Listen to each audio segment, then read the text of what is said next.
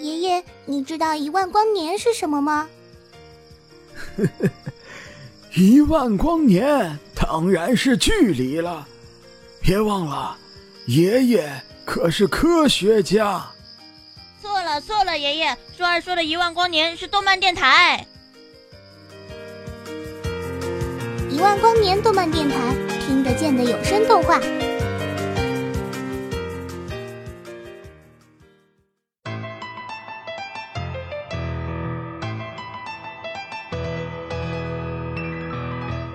用心做动漫，用动漫重新定义生活。欢迎各位收听本期的一万光年动漫电台，我是主持人清安。声音是一种情感的传递，更是一种神奇的力量，在无形之中洗涤心灵，润物无声。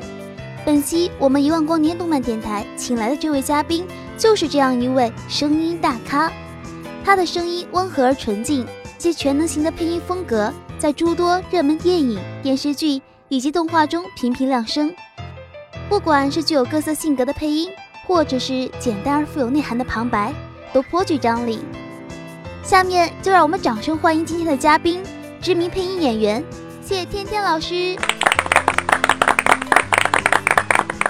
您好，天哥。首先非常欢迎您来到我们一万光年动漫电台做客。节目的开始呢，请您先给大家做个简单的自我介绍吧。好，嗯，大家好，我是英雄联盟的谢天天，啊，自我介绍应该也就是这样吧，其他大家应该也多少知道一些吧。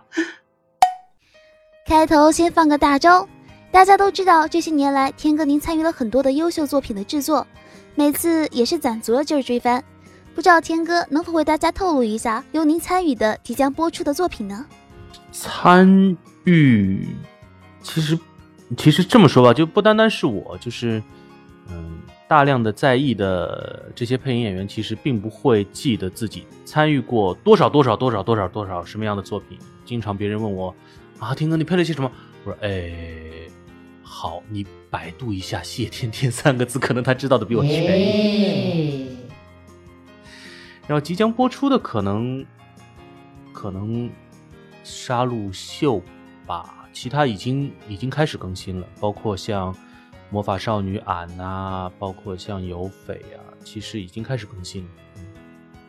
听天哥说了这么多，小伙伴们有记住吗？回头一定要记得看哟。有听说天哥的团队最近接了很多日番剧，那相对于国漫配音，有什么比较特别的体验吗？嗯，其实配日番其实它是译制片的一部分嘛。嗯，译制片的话，嗯。就我们的工作理念来说，它是一种，是一种还原，所以还原呢，它就必然要带一些，呃，那个国家或者地区的一些个风土人情的特点，包括它的语言特点。比如说，呃，我们配日韩的作品，日和韩是不一样的；配欧美的作品，欧和美也是不一样的。美国人可能更大啦啦一点，大大咧咧一点，然后欧洲人呢会显得比较。端一点啊，感觉更怎么讲绅士一些啊，装逼一些啊。然后日韩呢，就是韩国人可能更更垮一点啊，然后日本人呢更可能更矜持一点。所以配日番的时候，更多的有那些呃呢啊、哦啊，然后。而且会比较重的去点那个音呢，是因为要配合日本人说话的那种点头啊，那种很有礼貌、彬彬有礼的感觉啊，是有是有这个要求在里面。所以我们不会去特别的把它弄得很接地气，比如说弄得跟我们平时同学同事聊天一样，不太可能。这是我们呃这个作品的本身的特质所决定的。那也有些小伙伴反映说。日番剧的翻译不够本土化，看联盟的微博上也贴出了讲解。那现场可以聊一聊这个话题吗？嗯，本土化其实，嗯，其实大家希望本土化，我是可以理解的啊。比如说《魔法少女》这部片，大家听到东东北话就特别开心啊。其实听到各种各样的方言，大家都会特别开心，因为它是从语言角度来说，方言要比普通话。更具表现力，任何方言都是，所以大家就会听到一些不一样的东西。就像你吃一口饭咽不下去的时候，来一口菜，不管它是什么菜，大家都会比较喜欢啊。然后本土化这件事呢，在在翻译片里头，在译制片里头，其实是要适度的。台湾在跟怎么讲？台湾现在的译制片，如果大家去听的话，就会发觉特别的本土化，本土到我不知道那是一部引进的海外的影片，还是一部台湾拍摄的影片。这件事情上来说，只能说大家见仁见智了。我不觉得译制片本土到完全不像是看外国片，就是一件好事。哇塞，说的好严肃。一直以来都很想问天哥这样一个问题：您是如何走上声优这条道路的呢？因为长得不够好看这是一个标准答案。因为其实我我念上戏的时候。还没有配音专业啊，据我所知还没有配音专业，有的话也是很遥远的，像四川啊什么的。但是当时我根本就没有听说过那个专业嘛，所以就念的是表演，而且而且是这样的，就是我初中毕业就进入了上海戏校念的影视表演啊，然后然后等到考大学的时候就考了上戏，所以表演转表演好像也是很顺理成章的一件事情，所以就。一路念的就是表演。那天哥在选角的时候有什么喜好吗？哎，这个喜好是指……哦，我这么说吧，如果是配译制译制片的话，如果我做导演，可能会是从原来他的音色啊、人物感觉去考虑的，因为译制片更多的是还原，啊，它。它很难说是一个二度创作，它更多的是还原，就是人家天生怎么样的，你就怎么样就好了。然后国产番的话，就是看呃制片方甲方给到我们的人设，以及和呃前期导演的沟通啊，和原作者的沟通啊来决定。啊，至于自己的喜好，呃，可能喜欢好看的吧。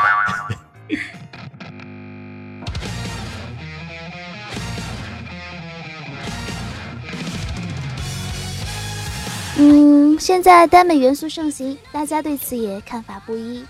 我知道天哥也接过一些耽美广播剧的配音，那天哥对此是什么想法呢？你谈不上有什么想法吧？我觉得耽美也好，怎么讲？耽美就是男性同性恋嘛，哈。其实不管男同啊、女同啊，或者说是异性啊，我觉得还是一样啊。只要这这个剧的本身。不涉及怎么讲色情啊，或者过分的血腥暴力啊，我不会在意它到底是不是同性恋题材还是异性恋题材。我我觉得这可能戏剧本身，我作品本身是个好作品，更在意一些。哎，听说天哥有在《魔法少女》里面首次挑战了女生的角色。哇哦！当时接下这个角色的想法是怎样的呢？男性角色，很多人都误以为他男性角色，他变身了，他就是男性角色。但是我觉得 很多听众朋友应该也是很好奇，当时为什么就想到接这样一个角色呢？呃，其实我我没有说我想接这样一个角色，只是说，呃，安排下来之后，发觉公司里可能。好吧，可能我更适合一点这样的角色。我更适合一点这样的角色。也不太想承认这一点。其实这个角色也没没有什么不好，就是呃，就试了一下嘛。别人可能更适合别的角色嘛，那就最后就只剩下我了吧。哇，那广大迷妹们一定要记得看哟。同时，作为天哥的小迷妹，我表示非常荣幸能够直接采访到传说中的谢大大。这里想借机问一下天哥，关于配音导演的事儿。我们也都知道，天哥这些年也担任了不少动漫的配音导演。那相对于配音演员，有什么不一样的体验呢？如果说演员的话，他其实只要只要考虑好自己这个角色就好啊。他可能看看啊，我的音色大概怎么处理，我的情绪大致的走向。我能够怎么去演绎，然后把自己的技术或者说是呃方法表现他的方法表现的更好，他只要考虑自己，只要把这个角色最大化就好了。但是导演的话，其实跟拍戏一样，他需要考虑，呃，如果整部剧是一棵植物、一株植物的话，每一个角色是一个枝叶的话，他需要做一个加减法，要考虑把哪些舍弃掉。我哪些个标签、色彩、感觉、气质需要更多的去保留，可能要做一个这样的工作啊。有些个角色他这个时候耍宝，我可能就要去削弱他，刻意的削弱他，把对于这部戏来说更重要的一些个地方留住，免得被抢掉啊。所以要可能考虑的角度会更全面一些吧。去年年末，B 站也曾做过一次统计，高分国产动画，其中天哥您参与制作的《妖怪名单》也赫赫有名，成为年度热播国漫。嗯，如今可以说国漫正在不断崛起。那也有听说联盟和阅文集团有很多国漫 IP 的合作。嗯，那天哥作为业内人士怎么看呢？嗯，现在其实算是动画行业一个非常好的时期。国产的很多漫画作品啊，呃，网络文学作品啊，小说呀，这些 IP 源头都会想说改编成动漫啊，这是一个非常好的一个时期。那么，但是我们也应该正视自己跟呃日本这样的动漫行业的大国强国之间的差距，所以趁此机会大家多多练兵吧，相信。假以时日，我们也会有超级 IP 出现。那众所周知，天哥在妖怪名单里配音的燕师兄可是一个超级师妹控。嗯，天哥现实生活中也会存在这样各类控的时候吗？我吗？对啊，我没控什么吧，我可能可能算是能力控吧，就是所有的。比如说，我就抓抓抓大家来一起干活的时候，所有能力好的人我都会控一控嘛，因为大家能力比较好的时候，合作一部作品就会很舒服啊，那种舒服、那种爽快感、那种快感，可能大家很难，就是不是从业人员就很难体会得到这个。那如今声优也在不断的走向更广阔的舞台，我看到网上越来越多的粉丝被天哥圈粉。那天哥有什么想对粉丝朋友们说的吗？你们是对的，啊，就这样吧？就这样没了。啊，谢谢你们。我也不知道这个圈粉，其实其实一个好的配音演员真的就是就是用用平常心、本职的完成了自己的本职工作，谈不上谈不上有多了不起，真的谈不上有多了不起。但是能够能够关注我，我真的很谢谢大家。你们是对的，不会让你们失望的。也正是天哥这样前辈的努力，所以才让更多有梦想的年轻人想要成为声优。那么，对于那些想成为声优的年轻人，天哥有什么意见吗？嗯，首先我谢谢大家那么关注这个行业，我也希望有越来越多的人能够加入我们的队伍。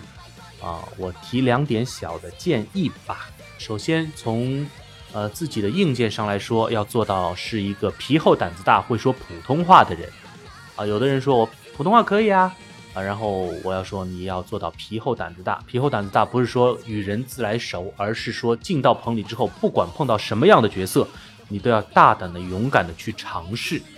OK，不要说啊，我只会配啊，我我就喜欢大小姐，我就喜欢帅哥这个样子，不要这样。OK，你要你要勇于尝试各种各样的角色。另外一个就是要做好自己的心理建设，可能爱好和理想，并不能代表你就能从事这个行业的工作。在工业时代的背景下，任何工作都有大量你没有接触到的冰冷的、枯燥的环节在里面，你要做好吃苦的准备。大浪才能淘沙，你才能被剩下来，你才能作为金子在那发光。那也请在这条路上努力加油的你们继续奋斗吧。关于一天哥背后的团队，我们也都知道是英雄联盟配音团队。那么能给我们广大粉丝们简单介绍一下您的这个团队吗？呃，英雄联盟二零二零一三年二月五号拿到了营业执照，正式成立。然后这个团队有大家比较喜欢的夏磊呀、醋醋啊、冯俊华呀、鬼月啊、达威啊、杨欧啊等等等等。呃，然后我们经常干一些不务正业的事，比如说成立了 V 一七呃声优少女，这是全国第一个真正意义上的少女啊，不是少女偶像团体，是声优偶像团体。然后我们也尝试了做了自己的 IP，叫《言灵童话》以及女朋友。接下来还有新的企划在做。嗯，光说我们是个配音团队也没有错，但我们更喜欢说我们是一群有爱的二次元人啊。我们经常会在这个圈子里面做一些各种各样的尝试，因为这个圈子其实还比较稚嫩嘛。我我们也希望有越来越多的小伙伴跟我们一起玩。原来如此，听完天哥说的，让我们对英雄联盟也有了新的认识和了解。每次刷微博的时候，都会因为官博发出的搞笑段子笑得人仰马翻，而且每次几乎搞事的人都是您，天哥。对此，天哥你就真的没什么想说的吗？没有啊，我没有搞过事，我最多就是，呃，怎么讲，就是有有些话，其实我在公司的分工让我觉得我很难回，然后呃，官博发的东西我不转又不太好，所以我只能默默的发一个表情在边上关注他们，所以我我我没有搞事情，搞事情的不是我，真的不是我。真是和睦又欢脱的氛围啊！那这样融洽的团队氛围是怎样培养的呢？还好吧，就是我们公司不打卡。其实有很多人跟我说过，哎，还是打卡吧，现在都好好好烦啊，这就是经常迟到啊什么的。我就说，嗯，工作是要努力完成的，打卡还是算了吧。那可能就是这样养出的一群欢乐的人群吧。原来如此，那不知道联盟里有没有集万千宠爱于一身的吉祥物的存在呢？嗯，吉祥物的话，其实我们在一一六年，一六年捡了一条小狗，然后当时还是小奶狗，当然现在长着长着已经嗯长残了，好丑啊！它简直是网骗照片，好吗？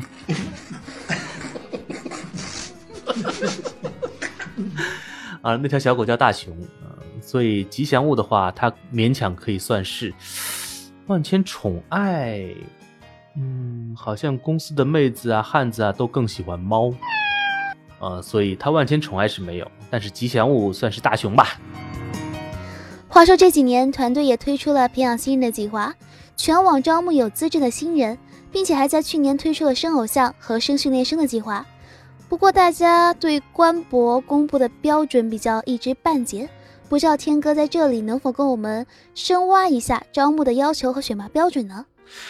标准其实全行业都差不多，包括收费培训班也好啊，包括什么样的也好，其实大家都是一样的。包括呃上戏这样的知名的艺术类大学的招生，其实所有的要求都是相同的啊，剩下的就是看老师或者说是评委或者说是考官对你的个人的感觉是什么样。的确，也就是这样，我没有办法说的更。更量化一些，因为艺术这件事本身就不是一个量化的事情。巩俐反正据我所知，考上戏就是考了许多年没有考进，最后去了中戏，然后一举成名。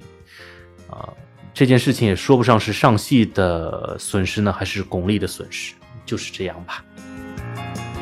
听了天哥的讲解，如果你觉得自己符合条件的话，那就快快行动吧。不过今年的招募已经结束，小伙伴们明年再接再厉哦。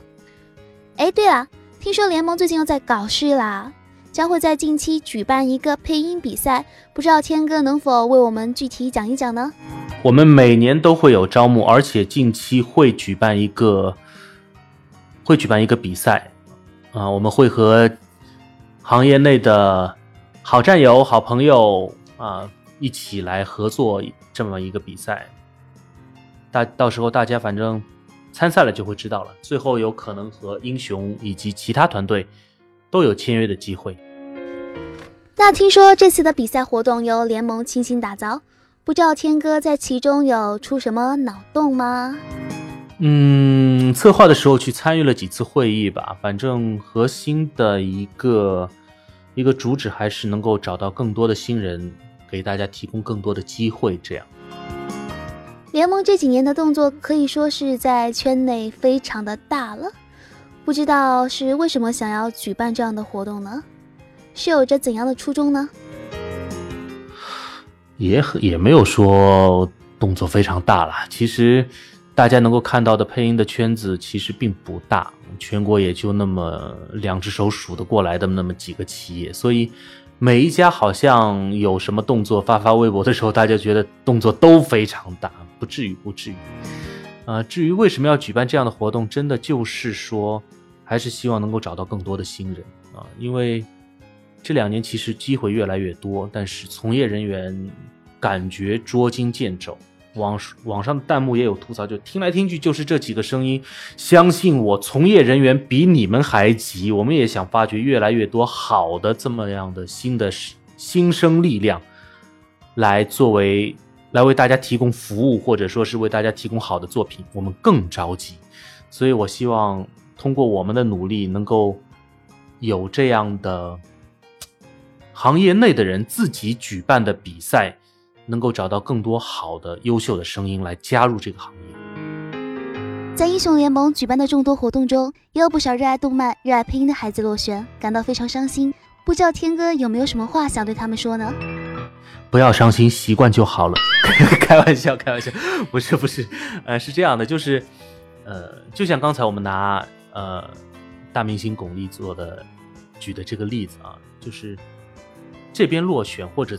或者是那边落选，不代表你优秀不优秀，只是这一次你没有没有做到最合适，或者说这一次对方没有做到最合适，有一方没有准备好而已。这个准备好可能不不是你的锅，也未必是主办方的锅，它可能是错综复杂的原因。比如说这次招募，我背后有各种各样的角色需要匹配。啊，然而这个类型没有匹配到，也可能说，呃，你的某一项技能对于这次招募来说不太合适，都有可能有各种各样的原因。所以，如果大家还有这份热情的话，欢迎继续来尝试，也可以不用拘泥于一个点，可以在北京的或者上海的，甚至于成都的各种各样的地方都去尝试。大家要做好的是自己保持住心中的这个火种就好了。由于时间的关系，我们来问最后一个问题吧。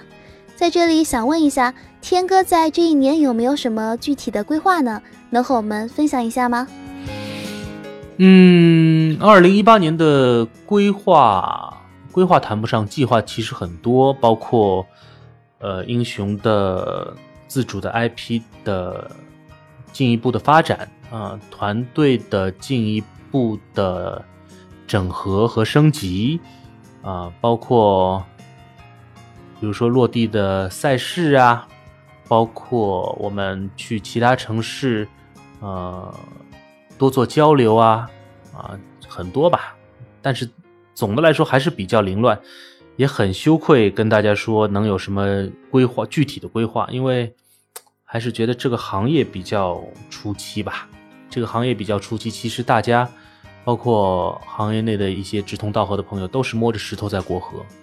我们也不知道怎样才能做出一个更好的、适合中国的、完全不一样的这么样一个声优行业出来。其实大家也在摸索，所以规划都是比较比较凌乱的。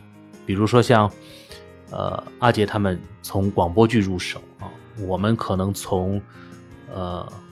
从偶像化这里做一个尝试，啊，然后像领声可能在线下演出，啊，在读书上做一点开拓的尝试，啊，然后北斗企鹅在译制片、在动画片上做一些尝试，大家都在不同的领域试着去尝试，尝试完了之后，行业才知道怎么走，嗯，因为反正大家联起手来，多加油吧。好啦，今天想问的问题就到此结束了，感谢天哥的参与，也希望以后有更多小迷妹、小迷弟们喜欢天哥，继续支持天哥。谢谢谢谢大家。关于这次访谈，让我们走进配音，走进这样一个特殊的行业，相信在座不少的听众朋友们也会颇有感触。那其实听天哥的一番讲解，也多了蛮多对人生的感悟。回看我们自己的人生，也曾迷茫，也曾失意，但希望大家能坚持初心，不忘梦想。或许有一天真的会柳暗花明，找寻到属于你的人生风景。本期的访谈特辑就到此结束啦，感谢大家一直以来的支持。电台在今后也会努力争取给大家带来更多的福利，比如圈内神秘大大更多的访谈哟。所以也希望大家能够继续支持我们，谢谢。